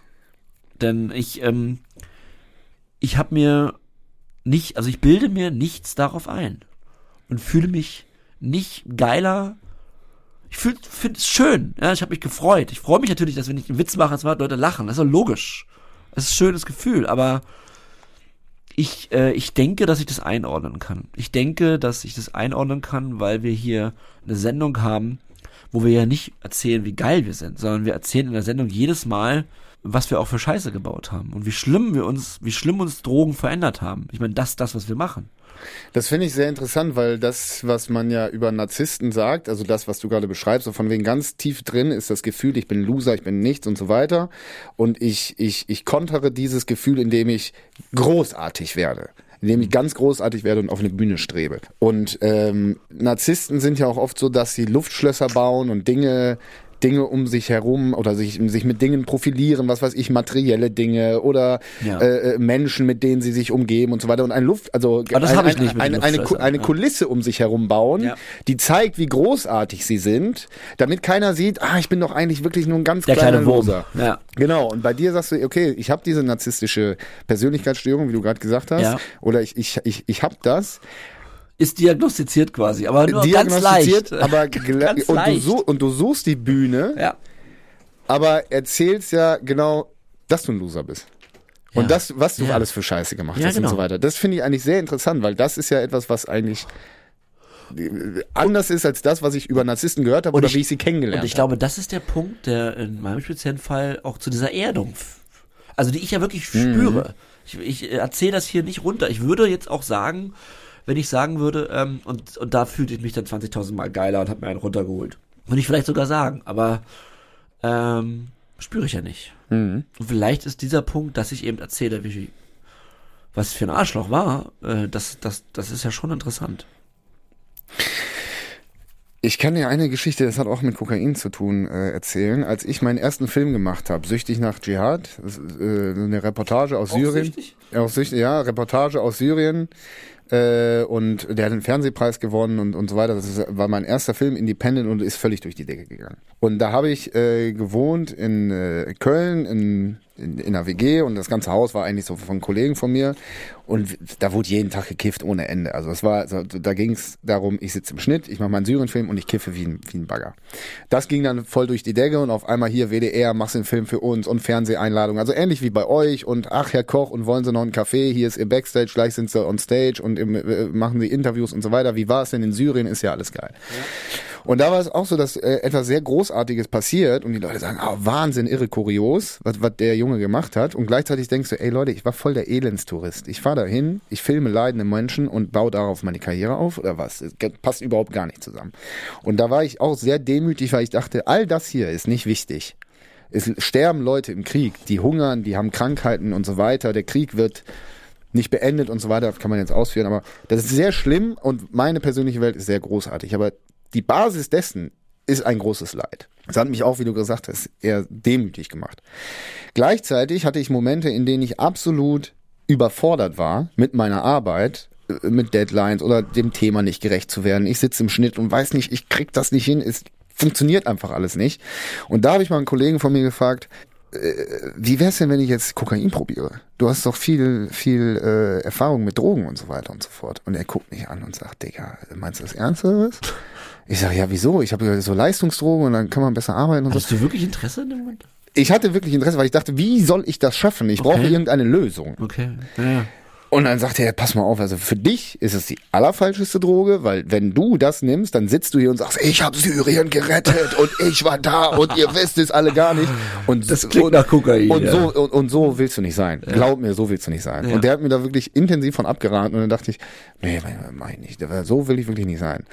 Und ähm, ja, das, das ist ja etwas, was wahrscheinlich dann auch viel bei dir, jetzt wenn du sagst, die Demut und so weiter und diese stete Vergewisserung von dem, was eigentlich war, zu tun hat mit, ja, mit der Ehrlichkeit oder auch der Nüchternheit vor allem. Das Nüchtern immer zu reflektieren Ja. und zu erleben. Ich habe auch noch einen Gedanken. Und zwar, wenn wir zum Beispiel im Frühstücksfernsehen sind, oder generell diese Fernsehauftritte, die ja jetzt auch kommen, immer mehr, dann denke ich in dem Moment, also ich bin motiviert, ich will natürlich die Fragen, ich meine, die Fragen, die wir kriegen, sind ja immer auch die gleichen. Ja, So, so. ja, ja, Äh, irgendwann hast du deine Patterns und ja, klar. Und äh, wir versuchen aber so gut wie möglich und so ernst es geht, das immer wieder aufs Neue zu beantworten, denn es kann sein, dass immer wieder uns heute jemand als erstes hört, Auf jeden Fall. der uns noch nie vorher gesehen hat. Auf jeden Fall. Und das ist immer die Chance, also daran denke ich bei diesen Auftritten.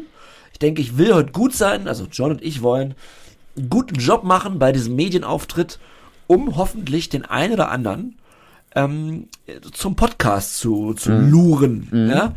Und der dann hoffentlich sein Leben ändert. Das ist quasi immer Grundmotivation. Und das steht, das, das, das steht dem entgegen, dass ich da bin, weil ich geil bin. Stimmt ja nicht. Sondern Du wir, musst dich erstmal beweisen. wir kriegen zum Glück die Möglichkeit, äh, dieser Sucht eben wieder eine Stimme zu geben in der Öffentlichkeit. Das ist immer der Ansatz. Das kann man jetzt glauben oder nicht, aber das ist tatsächlich, wenn ich irgendwo hingehe ins Studio, denke ich, boah, zum Glück können wir gleich wieder sprechen über das Thema. Um vielleicht, klar sagen die, ja, hier sind John Cook und Hagen Decker, Leute klatschen, wir gehen raus, ist schon klar. Ja, aber dann danach, und das finde ich auch okay als Moment, natürlich klar, kann ich, muss ich jetzt nicht sagen, finde ich scheiße, da wäre ich jetzt, würde ich hier lügen, finde ich in Ordnung, meinen Namen zu hören und Leute klatschen. Normal, es steht Sorry. dir zu. Also, so, da, aber wenn ich dann da sitze und die Fragen kommen, dann geht's darum, Leute zu erreichen.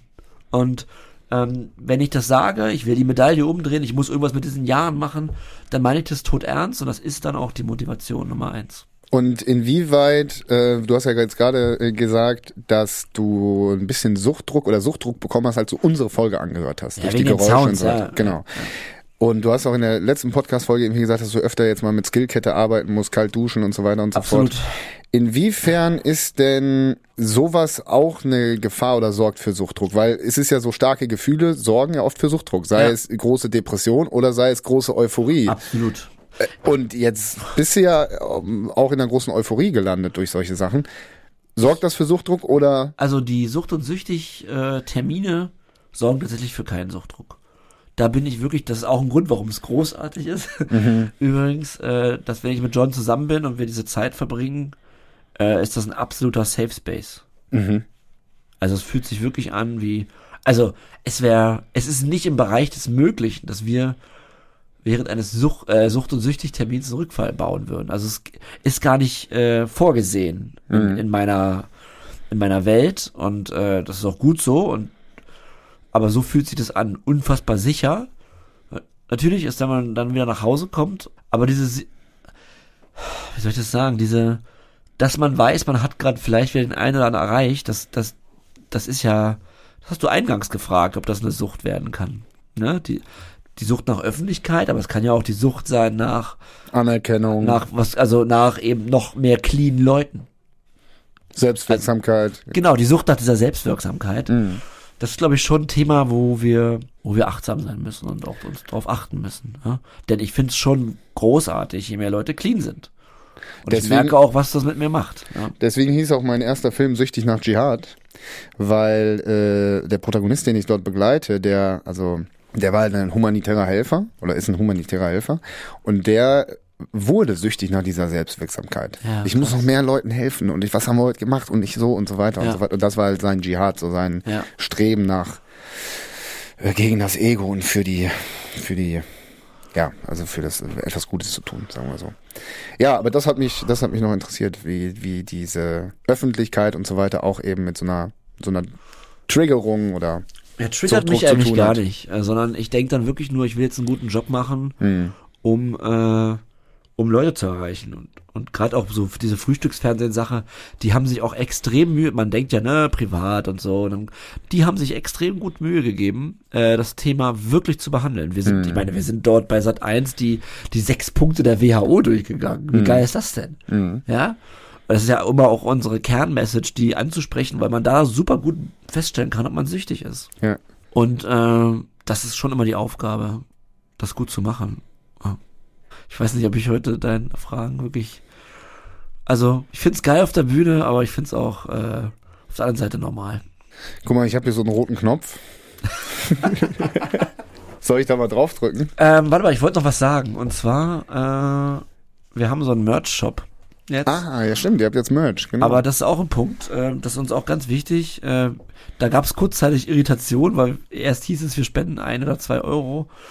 Ähm, das, da hatten wir kurz nicht aufgepasst. Wir spenden alles. ah, Ja, also ab, nach Abzug von Produktionskosten geht alles an die zwei Einrichtungen, die, Ah. die John und mein Leben gerettet haben. Und das ist auch noch so eine Sache, da waren wir am Anfang nicht ganz, äh, ne, wir haben jetzt jemanden, der diesen Merch macht und der macht das auch für andere Künstler. Und wir haben gesagt, wir wollen auf jeden Fall was spenden. Und dann waren da diese ein, zwei Euro, das haben wir, haben wir auch kurz eine Story gemacht mit, mit diesem Betrag. Aber ich bin am nächsten Tag aufgewacht und dachte, ey, so eine Story, es geht gar nicht. Also wir, John und ich können, äh, wir mach, machen gerne so Artikel, weil wir auch schon danach gefragt wurden ne, und so. Aber wir, wir, wir können daran nichts verdienen. So, das, das geht gar nicht. Und ähm, wir spenden alles an die Einrichtung. Und es wird auch in Zukunft immer so sein, dass, dass alles von diesem Merch-Shop gespendet wird. Und das ist genau so eine Sache, wo ich mir, wo ich mir gar nicht anziehen kann, dass jetzt Leute da T-Shirts kaufen und Socken und sowas. Ich finde das schön, aber ich äh, möchte davon gar nichts haben von dem Geld. Es geht gar nicht. Also ich könnte das nicht nehmen. Wieso? Wieso? Hm. Ich finde, das passt überhaupt nicht zu, zu uns. Also, dass ich jetzt ein T-Shirt verkaufe und das Geld nicht spende, das, das könnte ich, weiß auch nicht, das, das ich könnte es nicht einstecken. Eben weil wir, weil wir kein Produkt haben wie Musik. Was ganz anders ist. Wir, unser Produkt ist ja, hinterfragt bitte euren Konsum. Das ist ja unser Produkt. Und unser Produkt ist, dass ich erzähle, was ich gemacht habe. Und jetzt verkaufe ich ein T-Shirt, wo ich dann Geld dafür, das verstehe ich nicht. Und deswegen spenden wir alles.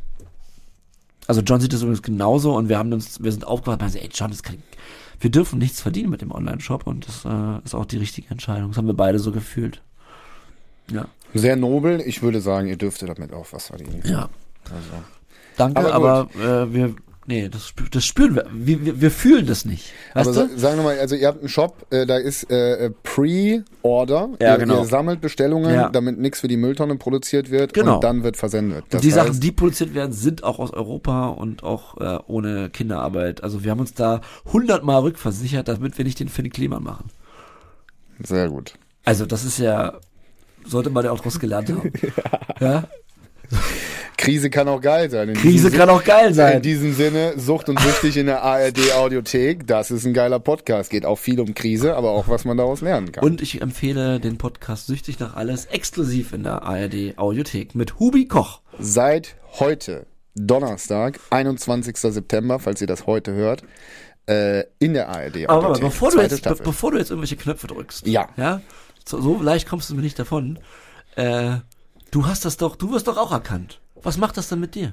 Ah, jetzt kommst du so spät um die Ecke. ja, also das- sorry, aber gib mir mal kurz einen Einblick in, was hat das mit dir gemacht? Wie gehst du damit um? Also kannst du mir nicht anderthalb Stunden löchern und äh, ja, aber das war ja der Deal. nee, nee, nee, nee, nee, nee, nee. Ähm, Weil ich, wir sind nämlich schon die Straße lang gelaufen, Ja. zu dritt, und dann wurden wir erkannt und du wurdest erkannt. ja. Und von daher, ähm, erzähl mal.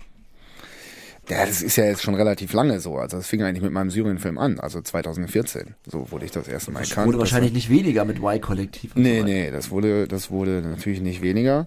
Das äh, finde ich oft äh, schön und anerkennend. Es gibt oft auch äh, Tage, da laufe ich mit Mucke in den Ohren durch Bremen und hab wieder einen völligen Depri-Tag. Und dann kommt einer und sagt, Digga, was weiß ich, sei es wegen Dokus, die ich gemacht habe, oder wegen Kiffen, auch dieses Ding, ey, wegen dir habe ich aufgehört zu kiffen oder Ja, so. ja. Und dann denke ich, und dann ist der Tag schon gar nicht mehr so scheiße. Also dann ist es schon wirklich so, dass ich sage, ach, Dick, macht doch schon ein bisschen Sinn, was du so alles machst. Und die Selbstzweifel sind dann so mal kurz wegge, weggefegt. Überwiegend ist es halt sehr positiv, dass die Leute einfach nur sagen, ey Digga, geil, mach weiter so oder wie auch immer. Das freut einen natürlich, also auf jeden Fall, klar. Ja, aber ich habe immer versucht, das nicht zu hoch zu hängen und deswegen bin ich auch auf Instagram so viel wie nötig, so wenig wie möglich unterwegs. Ich interagiere relativ wenig, weil ich mich davon so ein bisschen fernhalten will von so Prominenz und so weiter, weil ich äh, ich denke mir halt, ich habe mir ausgesucht, dass das mein Beruf ist, dass ich Sachen publiziere, dass ich journalistisch bin, dass das auch über mein Gesicht funktioniert und so. Aber dann reicht das auch. So, ich muss jetzt da nichts noch befeuern oder so und kein Fliesenleger käme auf die Idee, ich äh, äh, fließen Badezimmer und lauf danach Spalier und lass mich abfeiern, wie geil ich bin. So, der macht seinen Job und wenn er gut ist, ist es schön und das war's dann auch.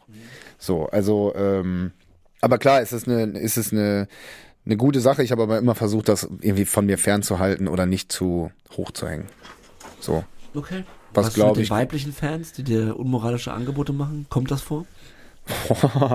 Kommt das bei dir so oft vor, Hagen, oder? Ich muss ehrlich sagen, nee, uns haben schon ein paar Mal Leute gefragt. ja. Weil ich hatte ja auch durch meine ähm, Musikvideo, also ich kenne natürlich auch ein paar Leute, die prominent sind. Mhm. Und ähm, da ist das gang und gäbe, dass dann mal so, so Nachrichten kommen, ja, Ja, so ja. Topless-Nachrichten oder Ja, so. Also auch von allen Geschlechtern. Nicht nur von Frauen, auch von. Jungen, eh, ganz egal. Ähm, ich muss ehrlich sagen, es gab noch nicht eine Nachricht bei uns in dieser Art. Ähm, wir haben da nicht diese Zielgruppe und das ist auch in Ordnung, sonst, sonst müssten wir damit auch noch hantieren. Ähm, Weißt du, was da- dabei der Grund ist? Ich glaube, das liegt daran, wenn man ehrlich ist und Ja. verletzlich ist und sich nicht wie ein Produkt, das Wort hast du ja gerade benutzt, Ja, ja. auf eine Bühne stellt und nur, also, anderes, also, also, gemachte Fotos hat und, oder nur Pressefotos und irgendwie alles ist so perfekt und shiny und glossy, dann ist, glaube ich, dieser, dieser, diese Sehnsucht nach dieser Prominenz, die diese Person verkörpert, viel größer, dass man so viel mehr diesen Groupie-Kult hat. ja. Habe ich jetzt auch nicht so. Also ist schon vorgekommen, auf jeden Fall, aber ist jetzt auch nicht übertrieben. Okay. So, also. Aber wie gesagt, ich habe auch, glaube ich, kein einziges Instagram-Bild auf meiner Seite. Ich glaube, wir kriegen hier vom Chor aus dem Off mal. Ach nee, doch nicht. Ich wollte noch eine zweieinhalb Stunden Folge machen. Ich wollte, ich wollte in Richtung Herr der Ringe gehen. Ja? Nein. Ähm, dann äh, drückt Hubi jetzt den Knopf. Ja, äh, erstmal grüße ich so, noch, erstmal grüße, erstmal grüße Ja. ich noch Mr. John Cook. Ja, sehr gerne. Der völlig fertig im Bett liegt. Völlig fertig, die Endorphine haben ihn ausgepumpt und jetzt, äh, ja, damit muss man auch zurechtkommen. Ich hoffe Ja. aber, wir sehen uns bald wieder und vielleicht quatschen wir auch nochmal über die gleichen Sachen, über die wir jetzt gequatscht haben. Ja, ich Das- bin gespannt. Ich bin gerade noch ganz unsicher, ob ich, äh, ob ich gut antworten konnte. Naja, gut und schlecht, das ist, wird ja hier nicht bewertet. Das stimmt. Stimmt. Und jetzt drücke ich, drücke ich hier einen großen roten Knopf auf diesem Tisch. Dann mache ich heute mal den John Cook. Und äh, wenn ihr noch im Konsum steckt oder jemanden kennt, der im Konsum ist, dann dürft ihr ihn gerne darauf ansprechen. Ich glaube, damit kann man nichts falsch machen. Ähm, wenn es euch selbst betrifft und ihr die letzten Tage, Wochen gemerkt habt, ah verdammt, ich kann überhaupt nicht aufhören. Das ist alles so in, in einer, so unbalanciert und ich, ich lüge meine, meine Freunde an, meine Freundin, mein Freund, meine Eltern ich möchte eigentlich nicht mehr und mein Konsum hat nichts mit einer Freiwilligkeit zu tun, dann legen wir euch nahe, eine Drogenberatungsstelle anzurufen. Es gibt in unseren Shownotes auch das Suchthilfeverzeichnis. Dort kann man seine Postleitzahl eingeben und das nächste, die nächste Drogenberatungsstelle wird einem angezeigt. Es gibt so viele unterschiedliche Arten von Therapie, Tagesklinik, ambulant, stationär. Vielleicht auch mal eine Entgiftung machen, könnte auch nicht schaden.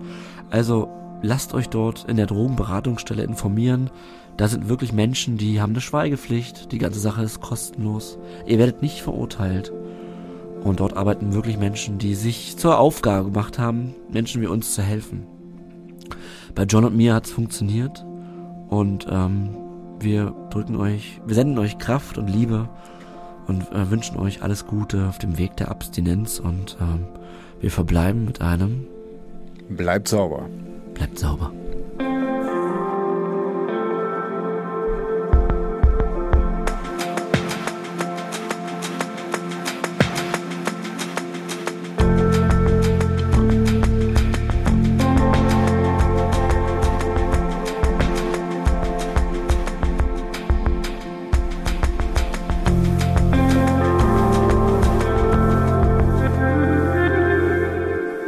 Seit Folge 43 ist Sucht und Süchtig eine ARD-Koproduktion von SWR und Radio 1 vom RBB.